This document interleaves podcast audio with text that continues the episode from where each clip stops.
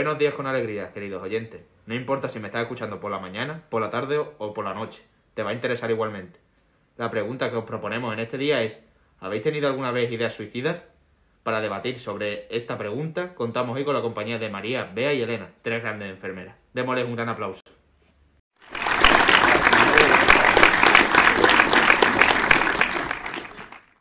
Buenos días a las tres. ¿Qué tal estáis? Buenos días, Mario. Pues la verdad es que estoy muy entusiasmada y muy contenta de poder venir a hablar a este programa de algo tan importante y poco visibilizado. Yo la verdad, Mario, que estoy un poco nerviosa, porque es la primera vez que vengo a un programa de radio.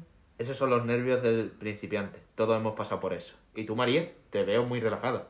La verdad es que sí, suelo ser una persona muy nerviosa, pero sorprendentemente estoy tranquila. Bueno, Elena, ¿me podrías decir brevemente qué es lo que venís a contar hoy?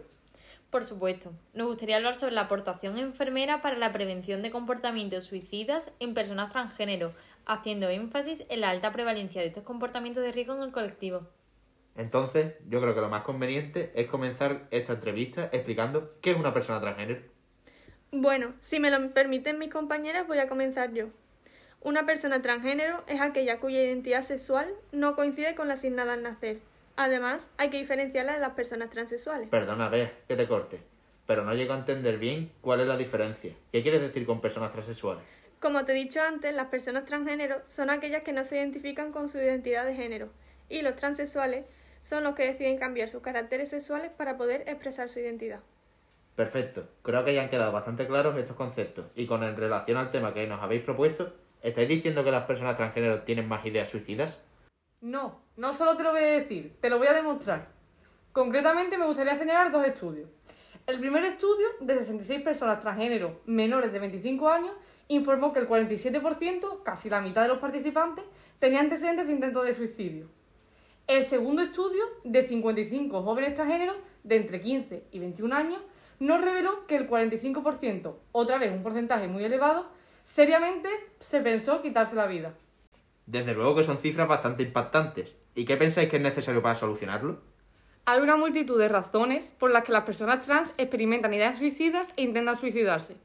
Para prevenir este pensamiento y comportamiento debemos definir el problema, identificar causas y factores de riesgo y desarrollar y probar intervenciones. Vale, el problema ya lo tenemos definido. ¿Y ahora cuáles son los factores de riesgo? Muy buena pregunta.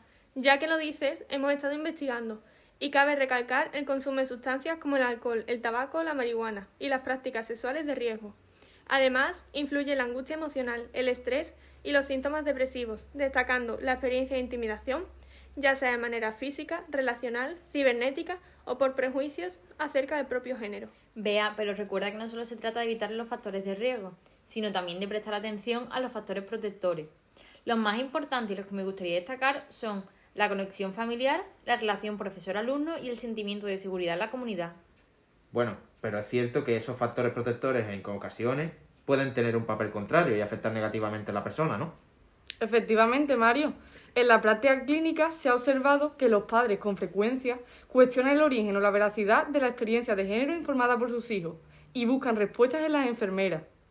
Esto conlleva a que muchas de estas personas escondan durante años su identidad de género. Si mi compañera María me lo permite, me gustaría añadir que se ha observado que los padres exhiben miedo e incomodidad cuando se habla de la identidad de género de sus hijos.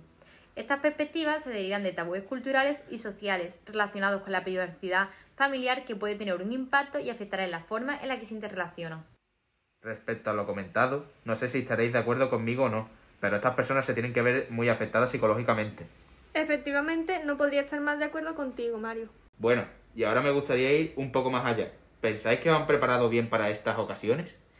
Nosotras como enfermeras jugamos un papel fundamental en estas ocasiones, pero a menudo es cierto que desempeñamos un papel mínimo, debido a la inexperiencia o a la falta de recursos. Es más, vea, a veces es tanta la desinformación que esta población manifiesta frustración cuando busca ayuda en el sistema de salud, el cual no está preparado para abordar sus necesidades, lo que los impulsa a obtener información acerca de su salud en canales informales. Bueno, ¿Y cómo podríais evitar que el personal sanitario caiga en este problema tanto en la actualidad como en futuras ocasiones? Mario, para mejorar la experiencia de atención de este colectivo y sus familias, la enfermera debe realizar esfuerzos para aumentar la autoconciencia a través de la preparación, mejorar el conocimiento a través de la educación y abordar los resultados clínicos mediante la aplicación de una comunicación informada y terapéutica. Para prepararse para trabajar con estos clientes adolescentes, es esencial que la enfermera profesional se comprometa a autoevaluar actitudes y prejuicios, dando así el primer paso hacia la competencia cultural. También es importante que la enfermera se sienta cómoda con sus propias ideas sobre el género, para que pueda relacionarse con el cliente de una manera genuina. Bueno, Elena, yo no sé si estarás de acuerdo conmigo, pero yo quería destacar que la reflexión intrapersonal y el diario pueden ser herramientas muy valiosas. Totalmente de acuerdo, Bea. Una vez que la enfermera comprende las creencias intrínsecas y ha reconocido los prejuicios y las perspectivas personales sobre las personas transgénero, ¿cuál es el siguiente paso? El siguiente paso es continuar con la educación sobre varios temas, como la terminología basada en el género, la expresión de género, las terapias hormonales y la experiencia vivida de personas transgénero y sus familias. Esto se puede lograr asistiendo a conferencias, paneles de discusión y eventos comunitarios, así como la revisión de libros, sitios web y podcasts que abordan cuestiones relacionadas con el género. Los recursos en línea brindan un fácil acceso a una gran cantidad de información, pero debe realizarse con cautela, ya que algunos pueden presentar una perspectiva secada de estos individuos. ¿Y se pueden apreciar algún tipo de barreras para la formación? Sí, para la enfermera, las barreras al aprendizaje pueden incluir la resistencia filosófica o religiosa al constructo de diversidad de género, la falta de programas disponibles sobre temas relacionados y la evasión administrativa, entre otros.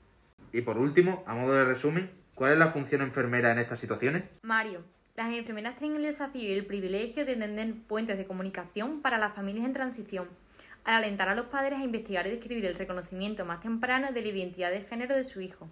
La enfermera abre vías para la comprensión y la afirmación, favoreciendo así la disminución de los riesgos de salud negativos.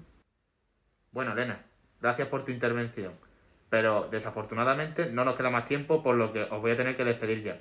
Muchas gracias a todas por el necesario mensaje que habéis transmitido. Hoy aquí conmigo, sois unas grandes profesionales y estaremos encantados de recibiros en otra ocasión.